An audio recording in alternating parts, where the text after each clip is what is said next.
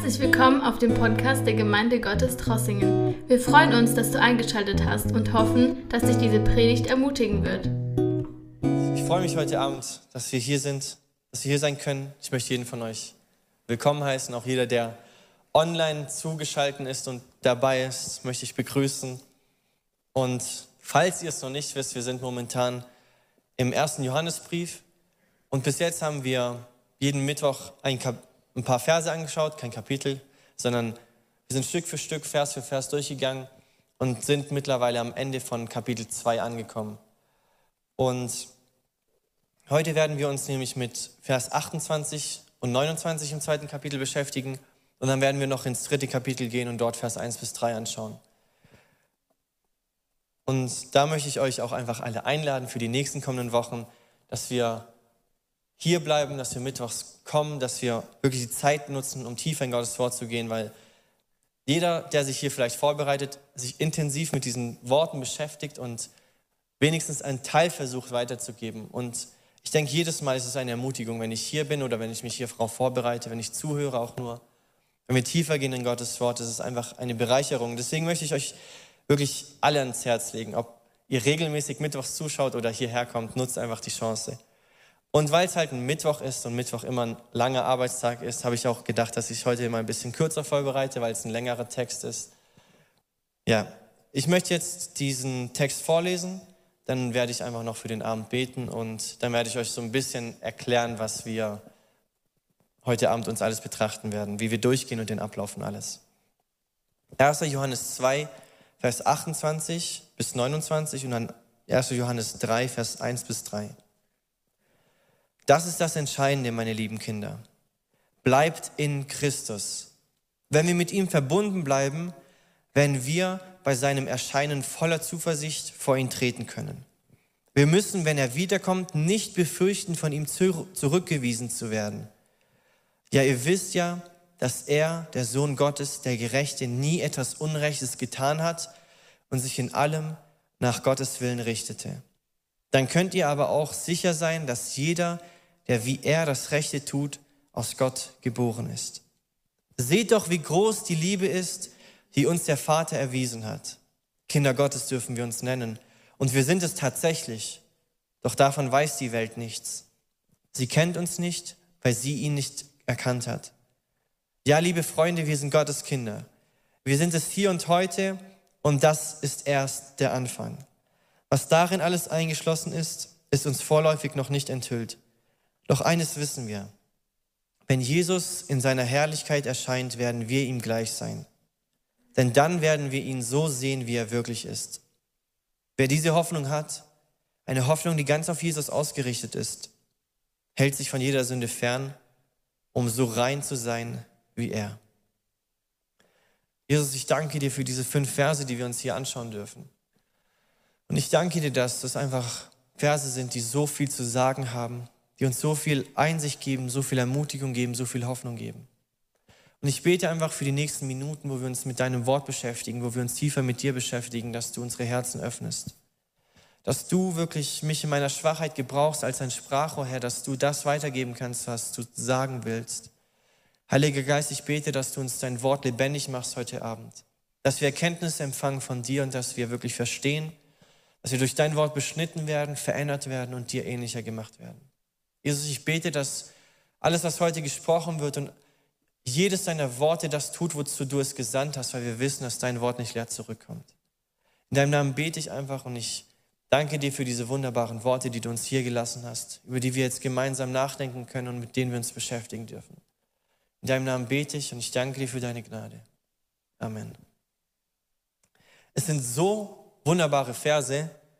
Also, als ich sie gelesen habe, habe ich gedacht, hey, das sind so schöne Verse dass ich mich nicht dazu entschieden habe, einfach eine Predigt mit drei Punkten zu machen, wo wir dann durchgehen und dann schauen wir irgendein Thema an, das hier vielleicht in diesen Versen versteckt ist, sondern wie ich diese Verse gelesen habe und ein bisschen drüber nachgedacht habe, ist mir aufgefallen, dass wirklich jeder Vers so viel uns sagen will. Und deswegen habe ich gedacht, dass wir einfach die nächsten Minuten, diese fünf Verse, die wir hier vor uns haben, durchgehen, Vers für Vers, und dass wir jeden Vers ein bisschen genauer anschauen, weil in jedem Vers eigentlich etwas drinsteht, mindestens ein, zwei Punkte, die wir rausnehmen können, die uns ermutigen sollten, die uns etwas zeigen sollten, was Johannes hier eigentlich sagen wollte.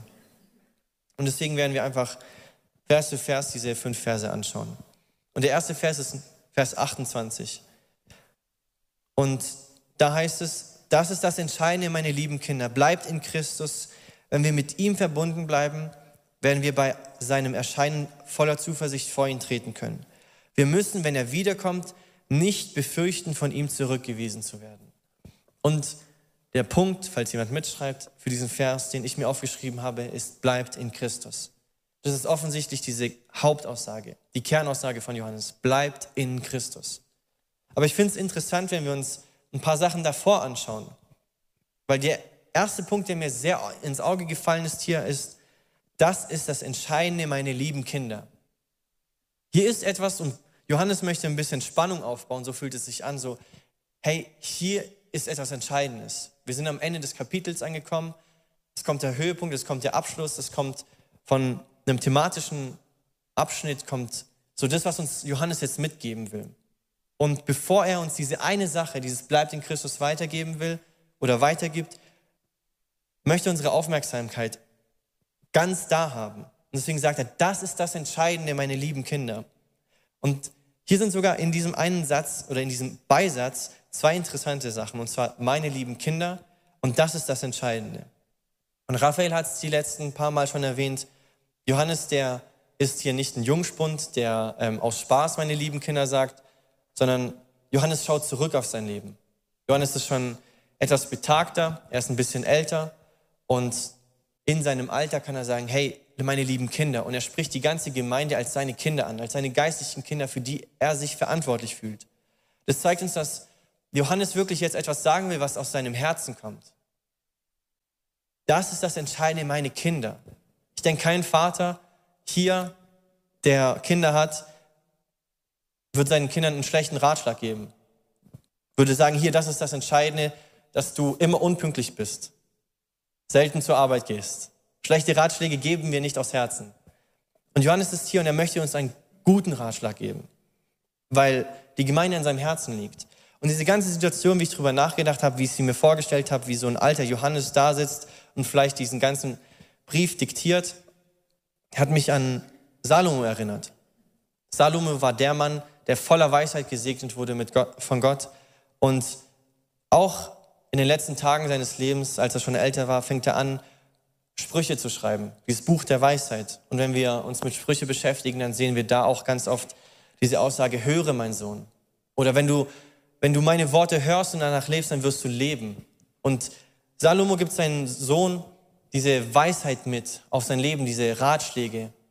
Und er fordert ihn auf, danach zu regeln, sich an, zu leben, an diese Regeln zu halten. Und genauso spricht Johannes einfach aus der Weisheit des Alters.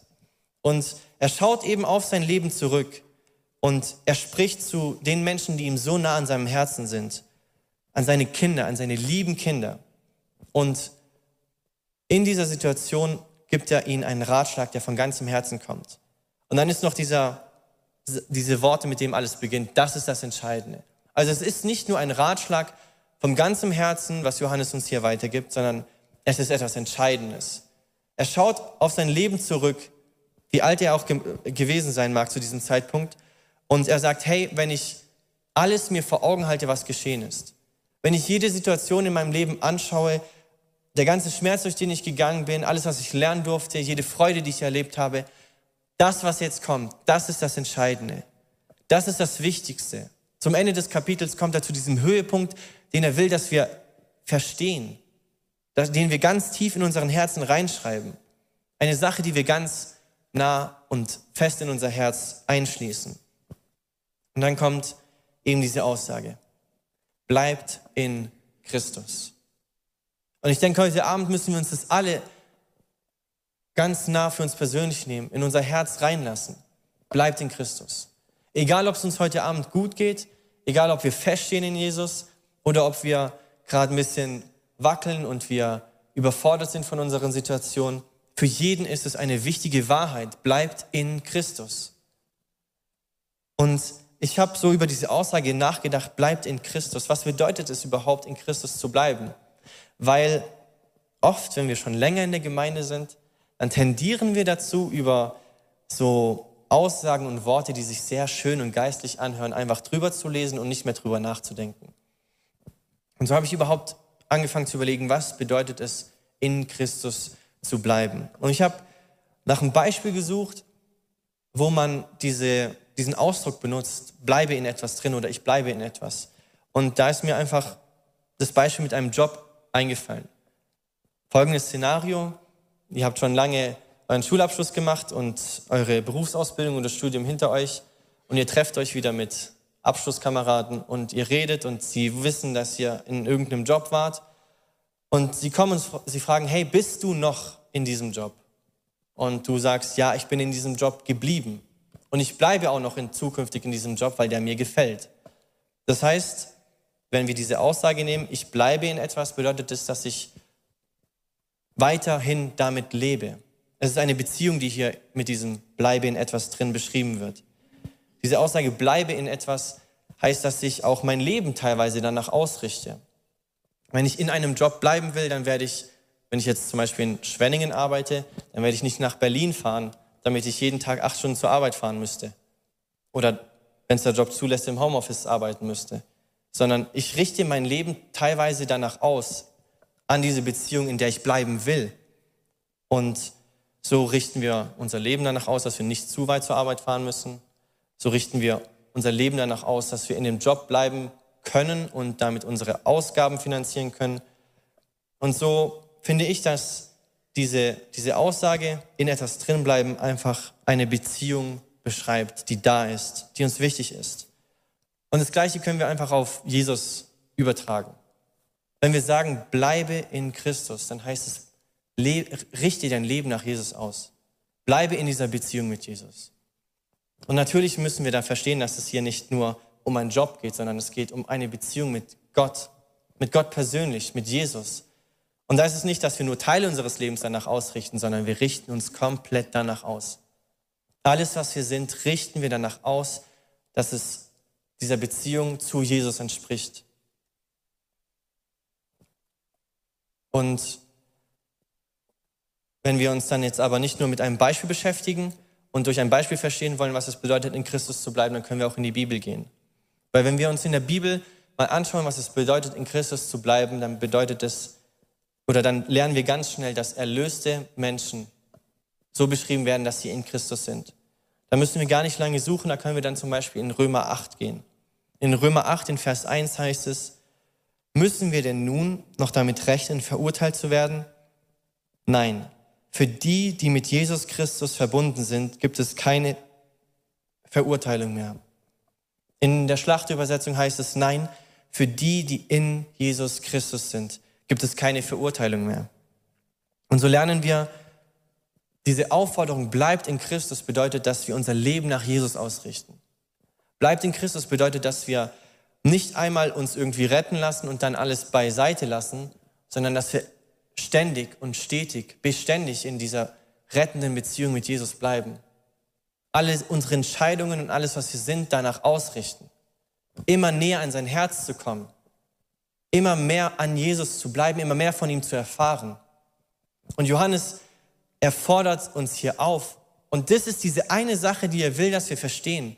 Egal was das Leben bringt, egal was das Leben auf dich wirft, egal was zugelassen wird, bleibe in Christus. Und wenn wir uns dann weiter damit beschäftigen, mit was es bedeutet, in Christus zu bleiben, dann, oder wenn man noch tiefer geht in der, ähm, in diesem Vers und sich dann anschaut, was es bleiben eigentlich im Urtext bedeutet, dann merken wir ganz schnell, dass dieses Wort bleiben im Deutschen nicht so viel weitergibt, wie es eigentlich im Urtext tut. Weil dieses Wort bedeutet so viel mehr. Es bedeutet nicht von Jesus zu weichen, immer bei ihm zu bleiben, egal was kommt. Ich weiche nicht von Jesus. Auch wenn Verfolgung da ist. Ich weiche nicht aus dieser Beziehung. Ich weiche nicht von dem Retter, der mich erlöst hat. Es bedeutet, ihn nicht zu verlassen. Es, ist an, es bedeutet, anhaltend in seiner Gegenwart zu sein. Das heißt, jeden Moment meines Lebens danach auszurichten, ganz nah an seinem Herzen zu sein, ganz nah bei ihm zu sein. Es bedeutet in Christus ausharren. Wenn ich Freude vor Augen habe und das Leben es gut mit mir meint und ich eigentlich gar nicht so angewiesen auf Gott bin, so scheint es uns vielleicht, dann bedeutet es, dass ich trotzdem in Christus ausharre. Und der Segen, der mir der, den mir die Welt geben kann, der führt mich nicht daraus, sondern ich bleibe in Christus. Aber genauso ist es auch andersrum. Wenn Nöte in unser Leben ist, dann harren wir in Christus aus. Wir bleiben in Christus. Egal was passiert, egal was geschieht. Wir kommen nicht aus dieser Beziehung, weil Jesus unser Herz ganz nah an sich haben will dann bedeutet es, eins mit Jesus zu bleiben. Und die Sache, die mich ähm, sehr ermutigt hat und die mit diesem Wort bleiben niemals rübergekommen wäre, ist, dass es auch bedeutet, in Erwartung auf Jesus zu bleiben. Und wenn wir uns mit diesen ganzen fünf Versen beschäftigen, dann sehen wir, dass das oft ein Thema ist oder öfters ein Thema, was Johannes anspricht, wenn Jesus wiederkommt. In Christus zu bleiben bedeutet, ganz nah an seinem Herzen zu sein und auf ihn zu warten, auf ihn zu hoffen. Das unsere Hoffnung zu sein, dass wir wissen, dass er wiederkommen wird. Durchzuhalten, festzuhalten an unserem Glauben, bis wir eines Tages ihn sehen. In Christus zu bleiben bedeutet ganz nah an seinem Herzen zu sein. Also beschreibt diese Aussage, hey, bleibt in Christus, ganz einfach, hey, habt eine intime Beziehung mit Jesus. Jeden Tag, wenn ihr aufsteht, sucht nach ihm. Lest die Bibel. Geht ins Gebet. Pflegt eure Beziehung mit ihm. Lasst sie nicht irgendwie links liegen oder nimmt das alles nicht ernst, sondern bleibt in Christus. Und es ist nicht etwas, was ich euch sage, sondern es ist etwas, was ganz wichtig für Johannes war. Es war ihm ganz schwer auf seinem Herzen, dass diese Gemeinde und somit auch alle Christen das verstehen. Bleibt in Jesus. Habt eine tiefe Beziehung mit ihm. Liebt ihn. Liebt andere Menschen. Richtet euch danach aus, in ihm zu bleiben, in ihm zu leben, mit ihm zu wandeln. Und daraus folgt nämlich ein Resultat. Weil Johannes, er erklärt uns das alles und er gibt uns diesen Ratschlag, aber er sagt nicht nur, macht es einfach, weil ich euch das gesagt habe, sondern er führt fort, er führt aus. Er sagt, bleibt in Christus und dann werden wir bei seinem Erscheinen voller Zuversicht vor ihn treten können. Und wir werden nicht voller Angst da sein müssen und bangen müssen, oh, werde ich gerichtet und schaffe ich es und bin ich gut genug gewesen, sondern voller Zuversicht dürfen wir auf diesen Tag hoffen, bis er wiederkommt. Es ist eine erwartende Hoffnung, die wir haben dürfen. Eine Hoffnung, die darauf wartet, bis endlich alles vollendet ist, bis Christus wiederkommt, bis, dieser, bis diese neue Welt, diese neue Erde und dieser neue Himmel anfängt, wo keine Sünde mehr sein wird, wo keine Krankheit mehr sein wird, wo kein Schmerz mehr sein wird. Und darauf dürfen wir uns freuen auf diese Zeit, wenn wir in Christus bleiben, weil wir sicher sein dürfen, dass wir nicht zurückgewiesen werden von ihm, weil er nicht sagen wird, ich kenne euch nicht, sondern wenn wir in Christus bleiben, dann haben wir nichts zu befürchten.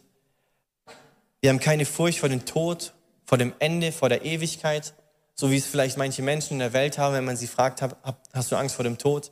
Dann wissen sie nicht ganz, was sie antworten können. Aber wenn wir in Christus bleiben, dann können wir sicher und mit einer Überzeugung sagen, nein, ich fürchte mich nicht vor dem, was kommt. Ich fürchte mich vor keiner Zukunft, egal was auch geschehen mag, egal was passieren will, weil ich Jesus habe. Wir freuen uns sogar auf ihn. Wir freuen uns auf alles, was die Zukunft bringt. Wir freuen uns auf das, was geschehen wird, weil wir wissen, dass Nöte uns näher an Christus bringen und alles, was geschieht, zu seiner Ehre passiert. Deswegen brauchen wir uns nicht zu fürchten. Es ist eine Hoffnung. Er wird uns nicht abweisen, lesen wir. Also lernen wir daraus, dass in ihm zu bleiben einfach bedeutet, an seinen Verheißungen festzuhalten und an unserer Errettung festzuhalten. An dem festzuhalten, was er uns versprochen hat, uns gegeben hat, für uns gemacht hat, an dem festzuhalten, wer er ist. Ein gerechter Gott, der mit uns ist, der mit seinen Kindern ist, der mit denen ist, die eine Beziehung mit ihm haben. Wenn ich dann diesen Vers zusammenfassen darf und diese Aussage eigentlich für diesen Abend ausrufen darf, dann ist es für mich ganz klar, bleibt in Christus und geh jeden Tag näher an sein Herz. Und das ist, glaube ich, die Sache, die wir heute Abend ganz besonders lernen dürfen. Dann kommen wir zum zweiten Vers, den wir anschauen wollen, Vers 29. Ihr wisst ja, dass er, der Sohn Gottes, der Gerechte, nie etwas Unrechtes getan hat und sich in allem nach Gottes Willen richtete. Dann könnt ihr aber auch sicher sein, dass jeder, der wie er das Rechte tut, aus Gott geboren ist. Und ich habe mir so als Punkt einfach aufgeschrieben, sei aus Gott geboren. Warum habe ich mir das aufgeschrieben? Zum Ersten, was mir ganz klar auffällt, ist, Jesus ist unser perfektes Beispiel. Johannes beschreibt es hier so wunderbar. Er, der Sohn Gottes, er ist der Gerechte. Und in seinem Leben hier hat er nie etwas Unrechtes getan. In allem, was er getan hat, jede Entscheidung, jedes Wort war im Willen Gottes. Er ist ohne Fehler. Und wenn wir dann sein Leben anschauen oder Jesus einfach anschauen, was es überhaupt bedeutet, Gott selber, im Anfang war das Wort und das Wort war bei Gott, lesen wir in Johannes und dadurch lernen wir, und wenn wir Johannes weiterlesen, dass Jesus Gott war. Bevor Abraham war, war Jesus schon da. Vor Anfang der Zeit war Jesus da und durch ihn wurde alles geschaffen. Und dieser Jesus, er entscheidet sich dazu, den Himmel zu verlassen und Mensch zu werden. Er nimmt Knechtsgestalt an und daran erinnern wir uns auch demnächst, wenn wir Weihnachten feiern, was Jesus getan hat, dass er den Himmel verlassen hat. Und dann schauen wir Jesus sein Leben an und wir sehen, dass Jesus nicht so ein Mensch war ohne Nöte, sondern er war ganz Mensch und ganz Gott und er ist durch dieses Leben gegangen und er wurde versucht. Er wurde herausgefordert. Er hatte Hunger wie wir. Er hatte Durst wie wir. Er wurde müde, genauso wie wir. Er musste schlafen. Er musste schauen, dass er ab und zu mal was isst, dass er Gemeinschaft hat, dass er mit Menschen reden kann. Vielleicht nach einer langen Wanderung oder nach einem langen, langen Tag Laufen taten auch Jesus mal die Füße weh. Und so sehen wir diesen Jesus, der genauso Mensch war wie wir, der genau die gleichen Nöte durchmachen mussten wie wir und der trotzdem, wie Johannes es hier sagt, nie etwas Unrechtes getan hat. Und dieser Jesus, wir lernen, dass er ans Kreuz geht und für uns stirbt. Und wir können uns Jesus hier einfach als ein perfektes Beispiel vornehmen. Er sollte unser Maßstab sein. Und hier möchte ich euch einfach ermutigen, das Jahr ist nicht mehr lange, morgen ist schon der 1. Dezember, das heißt, ähm, so ungefähr 30 Tage. Ich weiß nicht, ob Dezember 31 Tage hat, aber egal. In diesem letzten Monat des Jahres können wir uns einfach vornehmen, uns tiefer mit den Evangelien zu beschäftigen. Wie wir hier von Johannes erkennen dürfen, dass Jesus unser perfektes Beispiel ist, unser perfektes Vorbild, unser Maßstab, nach dem wir uns richten sollten, dann möchte ich das euch einfach ans Herz legen. Nimmt die Bibel, lest die Evangelien, geht tief in diese Evangelien und schaut einfach, nicht nur, was alles da geschrieben ist, sondern achtet ganz genau, was Jesus sagt, wie die Situationen sind, wie er darauf reagiert, wie er Menschen begegnet, wie er Sündern begegnet, wie er Menschen begegnet, die hochmütig sind sogar, wie er zu Menschen redet, was er für sie macht. Und wenn wir uns dann damit beschäftigen und Jesus mehr kennenlernen und erkennen, wie er wirklich war, dann kann uns das ein noch klareres Vorbild sein, ein noch klareres Beispiel, wie wir leben sollten wie wir Menschen in Liebe begegnen können, wie wir Versuchung gegenübertreten können und gewinnen können. Und so lerne ich daraus, dass Jesus unser perfektes Beispiel ist und dass er, der ohne Fehler war, unser Maßstab sein sollte. Aber nicht nur ist es uns ein Maßstab, dass Jesus gerecht war und perfekt ist, sondern wenn wir weiterdenken, ist es auch eine unglaubliche Hoffnung für alle, die heute Abend da sind, weil wenn er gerecht ist, dann wird er schlussendlich auch ein gerechtes Gericht halten. Er wird nicht voller Selbstmitleid da jetzt Gericht halten, wenn er wiederkommt und sagen, ja, ihr Menschen, ähm, ihr habt mich getötet und deswegen kriegt ihr einfach alle die gleiche Strafe, sondern er ist gerecht und er hält ein gerechtes Gericht. Und das heißt wiederum für uns, für uns, die wir seine Gerechtigkeit bekommen haben, dass wir nichts zu fürchten brauchen. In 1. Korinther 11, Vers 1 heißt es sogar, folgt meinem Beispiel, so wie ich dem Vorbild folge, das Christus uns gegeben hat. Also dürfen wir einfach lernen, dass wir uns mehr danach ausrichten müssen und dürfen mehr wie Jesus zu sein, weil er das perfekte Beispiel ist. Und zum anderen dürfen wir einfach eine Hoffnung darin haben, weil er ein gerechter Richter ist. Dann lesen wir diesen Vers weiter und wir sehen, dass Johannes hier dieses Thema auffasst, aus Gott geboren zu sein. Dann könnt ihr aber auch sicher sein, dass jeder, der wie er das Rechte tut, aus Gott geboren ist. Und das ist vielleicht ein harter Gedanke, weil dieser Punkt ist keine Einbahnstraße. Nee, dieser Punkt ist eine Einbahnstraße, so. Weil es gibt nur aus Gott geboren führt zu guten Taten. Es geht nicht beide Wege. Es ist nicht, okay, weil ich gute Taten tue, deswegen muss ich ja wiedergeboren sein oder aus Gott geboren sein. Und damit wir diesen Punkt verstehen, wir sehen in Hesekiel zum Beispiel, dass es heißt, dass Gott unser steinernes Herz nehmen wird und uns ein fleischernes Herz geben wird. Ein Herz, das sein Wort liebt, ein Herz, das seine Gesetze halten will. So, und aus diesem, aus Christus geboren sein, aus dieser Wiedergeburt führen gute Taten. Ein lebendiger Glaube wird auch Früchte tragen. Und so ist es aber nicht, dass wenn wir gute Taten tun, dass wir automatisch heißen, gerecht zu sein. Wenn unsere guten Taten nicht daraus folgen, weil wir Jesus lieben, weil wir verändert worden sind, weil wir ihm begegnen, heißt es nicht, dass wir begegnet sind, heißt es nicht, dass wir wiedergeboren sind automatisch. Wenn unsere Intention, gute Taten zu machen, mehr ist, ja, damit ich ein gutes Ansehen vor Leuten habe, dann müssen wir uns hinterfragen.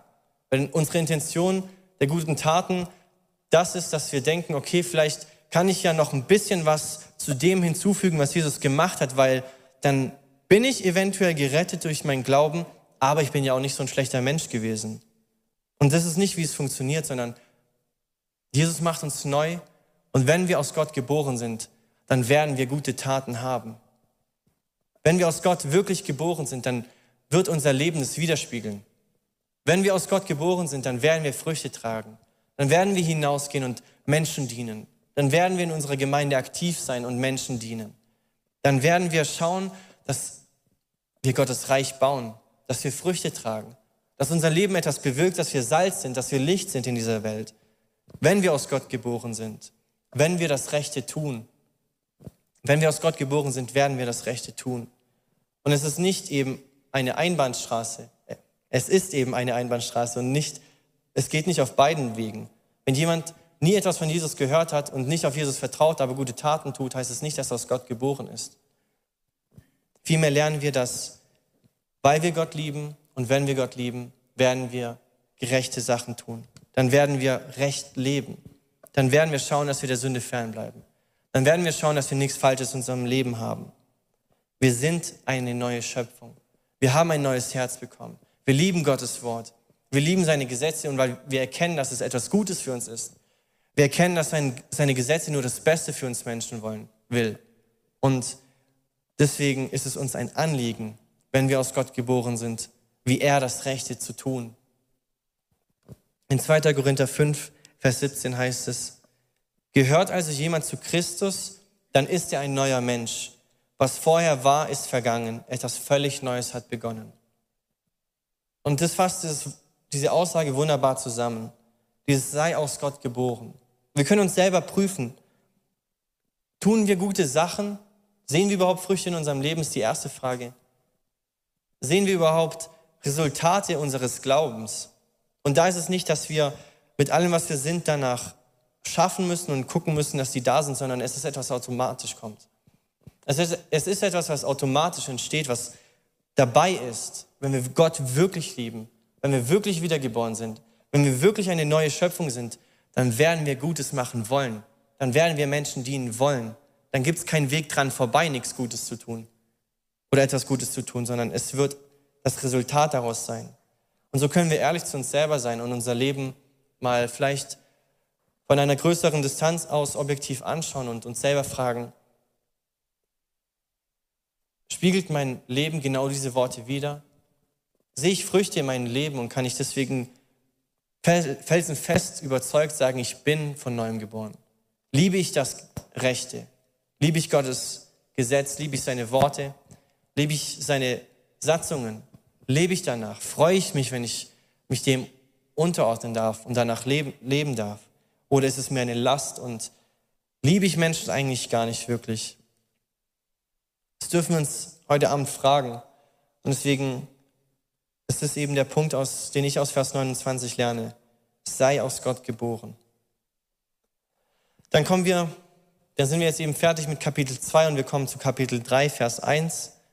Und hier werden die Verse jetzt kürzer. Seht doch, wie groß die Liebe ist, die uns der Vater erwiesen hat. Kinder Gottes dürfen wir uns nennen und wir sind es tatsächlich. Doch davon weiß die Welt nichts. Sie kennt uns nicht, weil sie ihn nicht erkannt hat.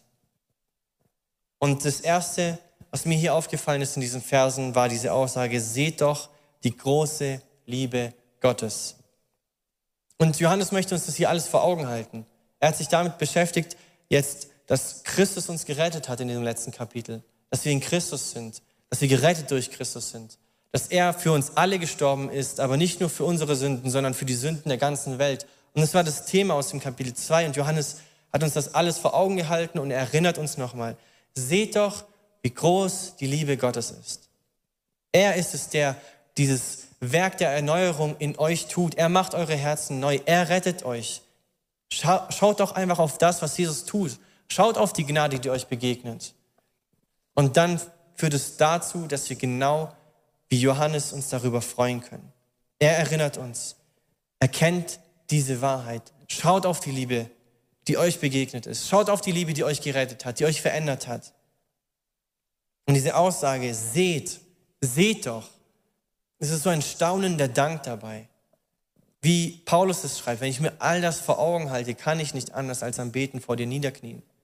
Und genau so in dieser Situation sehen wir Johannes gerade, der sich das alles selbst vor Augen führt und in diesem Dank ausbricht, Gott groß machen will. Dieser Ausruf des Jubel und der Anbetung, der in uns allen geschehen sollte, wenn wir Gott wirklich lieben, wenn wir uns vor Augen halten und verstehen, was er für uns getan hat. Wenn wir uns die Strafe vor Augen halten, die wir eigentlich hätten tragen müssen und verstehen, dass Jesus das alles für uns stellvertretend auf sich genommen hat. Dass er den Preis bezahlt hat. Und wenn wir uns daran erinnern, so wie Johannes uns dazu auffordert, dann werden wir jubeln. Dann werden wir hier in der Anbetung stehen und nicht mehr aufhören können zu anbeten. Wir sind ein Zeugnis seiner Liebe. Und das sollen wir uns jeden Tag vor Augen halten.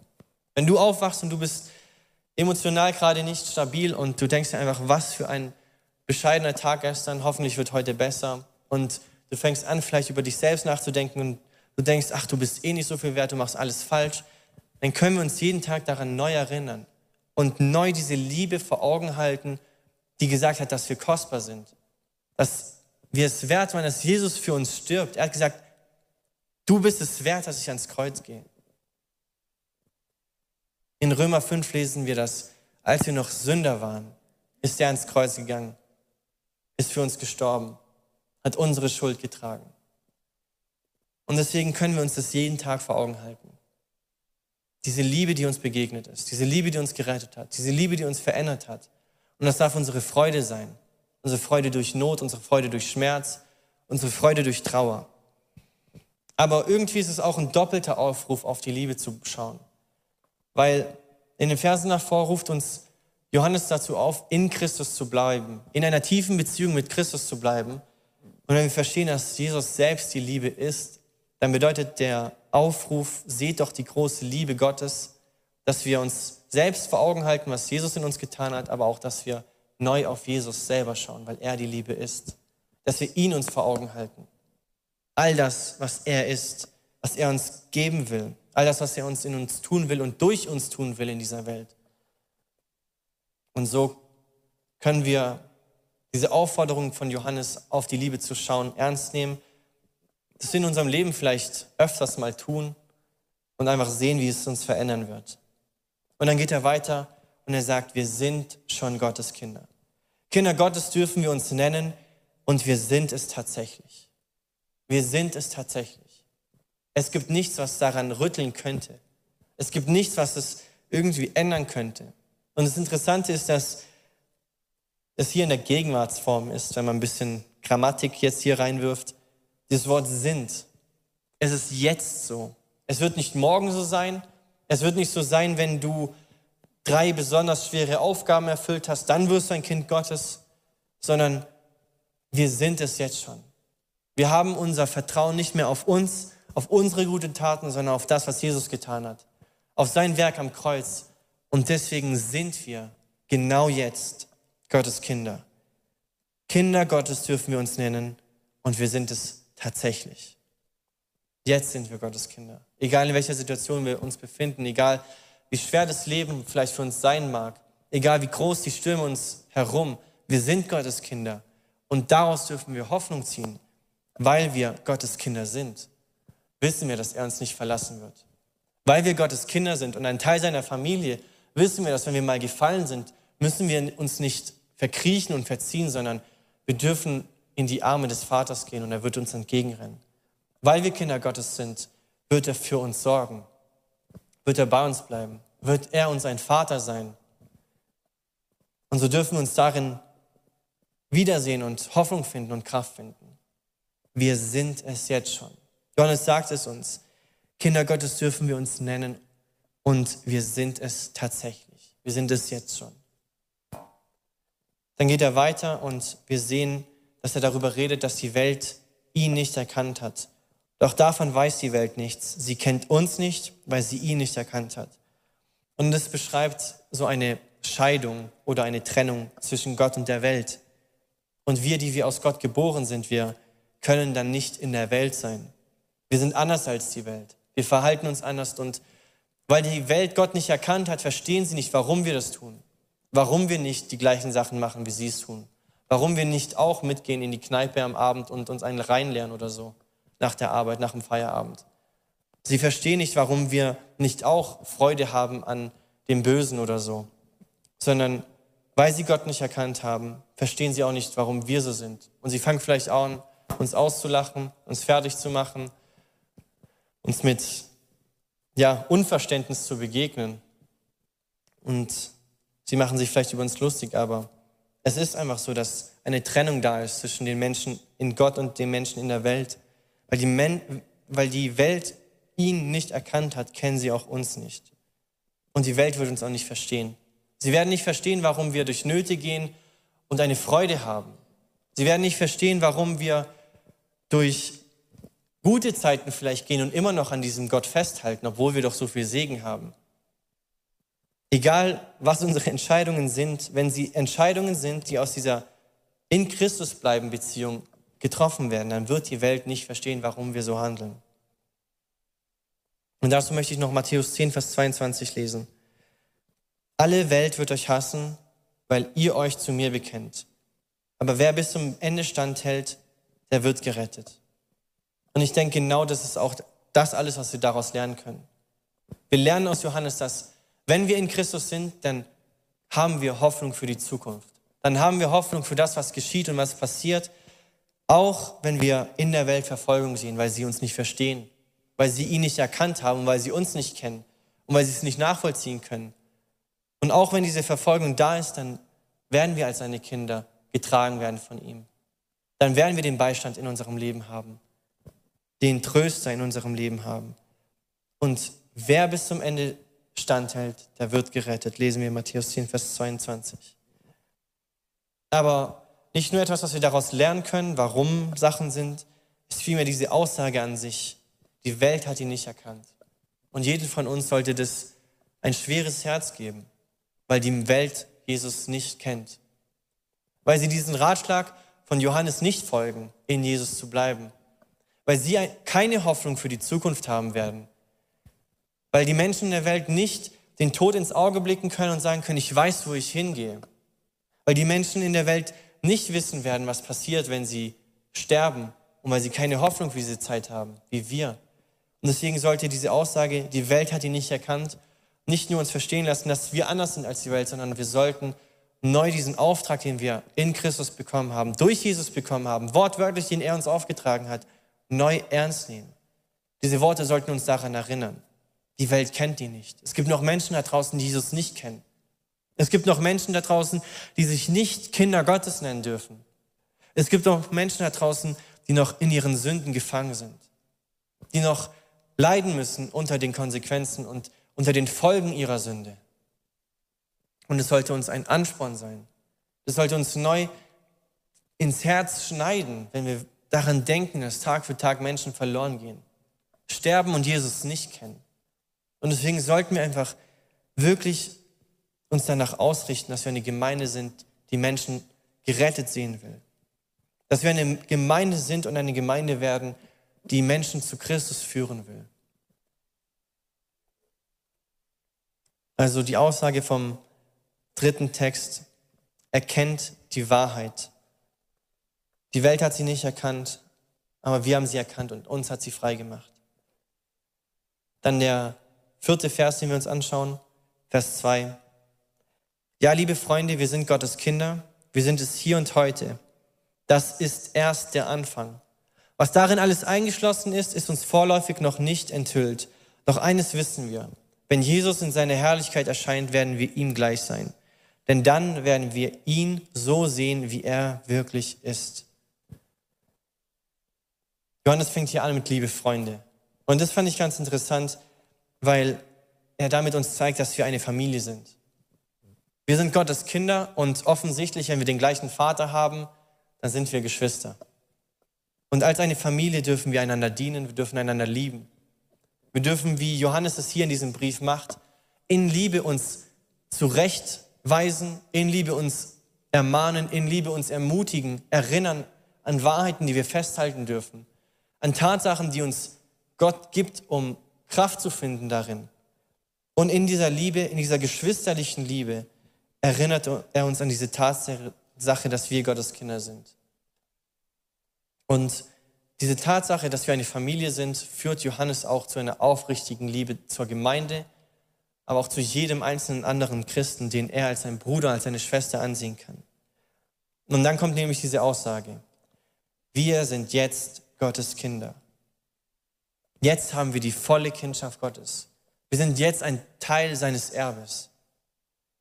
Wie schon vorhin erwähnt, jetzt sind wir seine Kinder. Und es bedeutet, dass wir jetzt neu geboren sind. Dass wir jetzt eine Veränderung unserer Gesinnung erlebt haben. Dass wir jetzt eine Veränderung unserer Ziele erlebt haben. Dass wir nicht nur noch danach schauen, dass ich und mein Fleisch vollkommen erfüllt sind und alles, was ich will, ähm, geschieht, sondern dass wir uns danach richten, dass er verherrlicht wird, dass sein Reich gebaut wird, dass die, die ihn nicht erkennen und noch nicht erkannt haben, dass sie ihn erkennen, dass wir dieses Licht in die Welt bringen, dort wo Dunkelheit herrscht, dass wir Licht hinbringen, dort wo vielleicht Schmerz ist und Leid ist, dass wir diese Hoffnung von Jesus Christus, der für jeden Menschen gestorben ist, dorthin bringen. Jetzt sind wir von neuem geboren. Und Kinder Gottes zu sein ist nichts Theoretisches. Kinder Gottes zu sein bedeutet nicht nur dieses Gedankenkonstrukt, dass wir vom Neuen geboren sind und dass wir jetzt eine neue Gesinnung haben zu verstehen. Kinder Gottes zu sein bedeutet, dass wir danach leben. Dass wir in der Autorität leben, die uns unser Vater übergibt. Dass wir Repräsentanten seiner Herrschaft sind. Dass wir hinausgehen können und Menschen einladen dürfen in diese Herrschaft Gottes. Weil so fängt Jesus seinen Dienst an, dass das das Evangelium ist, dass das Reich Gottes schon da ist und wenn wir verstehen, dass Reich Gottes nicht einfach irgendein Konstrukt ist, sondern bedeutet, dass die Herrschaft Gottes beginnt, dann heißt es, dass wir hinausgehen dürfen in der Autorität Gottes, in der Autorität unseres Vaters und Menschen dienen dürfen und Menschen einladen dürfen, in diese Herrschaft der Güte zu kommen, in dieser Herrschaft des Sohnes Davids zu kommen. Wir lesen in Hosea, dass in den letzten Tagen sich Israel gottesfürchtig zu dem Sohn Davids äh, ähm, sammeln wird und nicht gottesfürchtig vor seinem Zorn, sondern vor seiner Güte. Und so dürfen wir als Gotteskinder nicht nur theoretisch verstehen, okay, wir sind Gottes Kinder und es wird alles toll, sondern wir dürfen es leben, wir dürfen hinausgehen, wir dürfen Menschen einladen in diese Herrschaft des Sohnes Davids, in diese Herrschaft der Güte. Nicht mehr in die Herrschaft der Sünde, sondern ihnen eine neue Hoffnung weiterzugeben. Und das bedeutet es, ein Kind Gottes zu sein, nicht nur theoretisch es zu verstehen, sondern es zu leben. In jeder Situation unseres Lebens ein Kind Gottes zu sein, eine Gesinnung auf den Himmel zu haben, dass unsere Gedanken, unser Fokus, unser Herz darauf gerichtet ist, bei Gott zu sein, ihn zu verherrlichen, ihn groß zu machen, ihn zu lieben, Menschen in den Himmel mitzunehmen, den Himmel überzubevölkern am besten. Das sollte unser Ziel sein. Und es ist jetzt schon Wirklichkeit. Jetzt sind wir schon Gottes Kinder. Nicht irgendwann. Aber Johannes hört da nicht auf. Er hält uns nochmal diese Gnade und diese Schönheit vor Augen, die wir da haben, die wir erleben dürfen, die wir erfahren dürfen in unserem Leben. Aber er sagt, und das ist erst der Anfang. Und dies, diese Aussage von Johannes, dieses, das ist jetzt der, ist erst der Anfang, die, diese Aussage, sie wirft diese Spannung auf, die wir in unserem ganzen Christenleben leben oder erkennen. Und dieses jetzt schon, aber noch nicht ganz. Wir sind jetzt schon Gottes Kinder, aber wir sind noch nicht im Himmel. Wir sind jetzt schon ein Teil seiner Familie, aber trotzdem sehen wir immer noch Krankheit auf dieser Welt. Er ist jetzt schon für uns gestorben am Kreuz, aber immer noch sehen wir, dass Menschen sündigen und dass die Sünde so viel kaputt macht in dieser Welt. Und er erinnert uns, dass das jetzt erst der Anfang ist. Und es ist jetzt schon und noch nicht ganz Spannung, die ist halt da und in Momenten, wenn wir, wie Johannes uns daran erinnert, in Christus geblieben sind, wenn wir ganz nah in sein Herz gehen. Und ich denke, wir alle kennen es, diese Momente, wo diese Spannung aufgelöst wird. Wenn wir in einer unglaublichen Gebetszeit sind, in, einem unglaublichen, in einer unglaublichen Zeit der Anbetung und Gottes Gegenwart einfach so da ist, dass es sich anfühlt wie Himmel auf Erden. Und das ist erst der Anfang, weil diese Momente, die uns prägen, diese Momente, wo wir Gott so erleben, dass es einen Einfluss auf unser ganzen Leben hat, so wird es ständig sein. Und Johannes sagt, das ist erst der Anfang und was darin eingeschlossen ist, ist uns vorläufig noch nicht enthüllt und das bedeutet, wir verstehen es noch nicht. Wir werden ihnen zwar gleich sein, aber trotzdem ist es uns nicht enthüllt. Wir können nicht verstehen, was es bedeutet, weil wir eben diese, diesen, jetzt schon haben wir Teile und sehen, dass wir gerettet sind, aber noch nicht ganz, es ist erfüllt. Aber Johannes sagt uns, und er führt es weiter aus und er erinnert uns, dass wir eines Tages in dieser Situation oder in dieser Wahrheit leben werden, dass diese Spannung nicht mehr da ist, dass wir ihm gleich sein werden, dass wir ihn sehen werden. Und das darf uns eine Hoffnung sein. Und ich habe einen Kommentar gelesen, den fand ich da besser als alle Worte, die ich hätte finden können. Und deswegen möchte ich die, den ganz kurz vorlesen. Das Gottesbild, das ursprünglich in uns gelegt wurde, wird überbietend vollendet im Gottesreich in der Christusgleichheit. Was der Satan der Eva betrügerisch einflüsterte, das schenkt Gott den Seinen in der Herrlichkeit. Und so dürfen wir aus diesem Vers 2 in Johannes 3 lesen oder lernen, dass wir festhalten dürfen an unseren Retter. Dass wir sind Gottes Kinder und wir sind jetzt schon errettet, aber es kommt noch. Das ist erst der Anfang. Es wird noch eine Zeit kommen, die so viel schöner ist und so viel größer und so viel besser. Und wir dürfen daran festhalten. Vers 3 und der letzte Vers für heute Abend. Halte dich der Sünde fern. Wer diese Hoffnung hat, eine Hoffnung, die ganz auf Jesus ausgerichtet ist, hält sich von jeder Sünde fern, um so rein zu sein wie er. Jesus ist unsere Hoffnung, ist der erste Punkt, der hier ganz auffällt. Und wenn wir verstehen, was es bedeutet, dass Jesus unsere Hoffnung ist, dann verstehen wir auch die, die, die Worte, die danach folgen. Das Wort Hoffnung kann man auch übersetzen mit den Worten wählen oder wollen.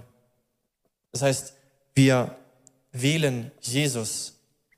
Wir wählen und wir entscheiden uns dazu, uns ganz auszurichten, zu sein wie Jesus. Wir richten uns darauf, wir entscheiden uns mit allem, was wir sind, danach, Jesus gleich zu werden, sein Wort und seinen Gesetzen zu folgen. Wir wollen wie Jesus sein. Wir wollen Jesus haben in unserem Herzen noch viel mehr. Wenn Jesus unsere Hoffnung ist, dann wollen wir Jesus. Und wenn wir Jesus wollen von ganzem Herzen, dann werden wir alles daran setzen zu tun, dass er verherrlicht wird, dass wir sein Herz nicht brechen, indem wir Sachen machen, die gegen seinen Willen sind die nicht so sind, wie er sie sich vorgestellt hat. Wenn wir wirklich von ganzem Herzen Jesus wollen, dann werden wir uns danach ausrichten, wie wir es in Vers 29 war es, glaube ich, gelesen hatten, dass wir wie er das Rechte tun. Und dann wir, führt es uns nämlich zu den Worten danach. Eine Hoffnung, die ganz auf Jesus ausgerichtet ist, hält sich von jeder Sünde fern, um so rein zu sein wie er. Wir halten uns von jeder Sünde fern. Und das ist einfach eine Tatsache und eine, ein wichtiger Punkt, den wir in der ganzen Bibel lesen. Gottes Volk muss sich reinhalten. Gottes Volk muss heilig sein. Wir können nicht mit der Sünde spielen, sondern wenn wir Jesus wollen, wenn wir Jesus wählen, wenn wir uns nach ihm ausrichten, wenn wir in Christus sein wollen, dann können wir nicht mit der Sünde spielen, dann können wir nicht Kompromisse machen und den Bereich unseres Lebens nicht unter Jesu Herrschaft stellen, sondern ach, das macht mir schon Spaß und das möchte ich noch behalten und das ist nicht so cool, wenn ich das abgeben müsste, sondern kompromisslos. Alles, was wir haben, ihm ganz hingeben. Keinen Raum für Sünde mehr in unserem Leben lassen, sondern wie Johannes uns hier auffordert oder uns daran erinnert, wenn wir wirklich diese Hoffnung haben, wenn Christus wirklich alles ist, was wir haben, wenn Christus wirklich alles ist, was wir wollen, wenn Christus wirklich der Mittelpunkt unseres Lebens ist, dann werden wir uns von Sünde fernhalten wollen. Und es ist wieder so eine Sache, in der wir uns selber, ja, einen Maßstab geben können und selber schauen können, wo wir gerade stehen. Spielen wir mit der Sünde? Gibt es Bereiche in unserem Leben, wo wir Sünde vielleicht akzeptiert haben? Wenn ja, dann müssen wir davon Buße tun, uns verändern lassen, uns heiligen lassen, den Bereich unter Gottes Gnade stellen, um Freiheit bitten, um Vergebung bitten. Und wenn nicht, dann dürfen wir weiter diesen Weg laufen, uns von der Sünde fernzuhalten. Und so darf ich die fünf Verse zu Ende führen, oder wir sind jetzt am Ende angekommen und ich möchte ganz kurz nur noch die Überschriften jeweils euch wieder weitergeben. In Vers 28 haben wir gelernt, bleibt in Christus. Und ich denke, das ist diese ganz, die Hauptaussage von dem ganzen Text. Bleibt in Christus, weil aus unserer Beziehung zu Christus unsere Hoffnung kommt. Wenn wir Jesus mehr erkennen, wenn wir auf Jesus schauen, dann werden wir Freude haben, werden wir Hoffnung haben. Deswegen bleibt in Christus.